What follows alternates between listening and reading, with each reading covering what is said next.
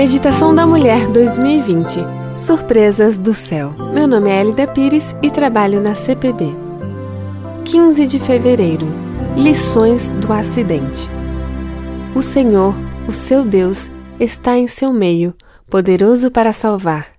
Ele se regozijará em você. Com seu amor a renovará. Ele se regozijará em você com brados de alegria. Sofonias 3, 17 tudo estava indo bem. Começamos o mês felizes.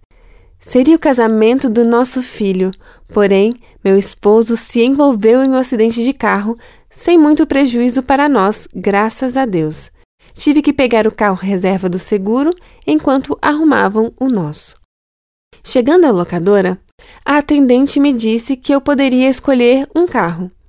Ela me deu duas opções: Olhei e fiquei com o mais bonito e confortável.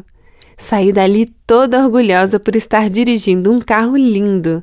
Meu orgulho durou apenas dois dias. No sábado à noite, ao sair da minha casa, um caminhão cujo motorista estava embriagado veio em minha direção e colidiu com meu carro. Se não fosse a intervenção divina, teria passado por cima de mim. Fiquei muito assustada. Chorei. Não sabia como reagir, mas comigo não aconteceu nada. Apenas o lindo carro estava amassado. Na segunda-feira, tive que ir à locadora entregar o carro batido e pegar o outro carro que eu tinha desprezado. Saí de lá pensativa. Percebi que o Senhor havia me ensinado uma lição. Não somos nada neste mundo. Como facilmente nos orgulhamos de coisas tão insignificantes e passageiras quando deveríamos olhar para as coisas que são eternas. Depois do acidente, fiquei depressiva, chorava constantemente, pensava que poderia estar morta. Parecia que aquele caminhão vinha em minha direção o tempo todo. Não conseguia pensar em outra coisa até que o Senhor me ensinou outra lição. Um dia, fazendo minha devoção matinal, ouvi a voz do Senhor dizendo que eu deveria pensar no livramento do Senhor e não no que poderia ter acontecido de pior.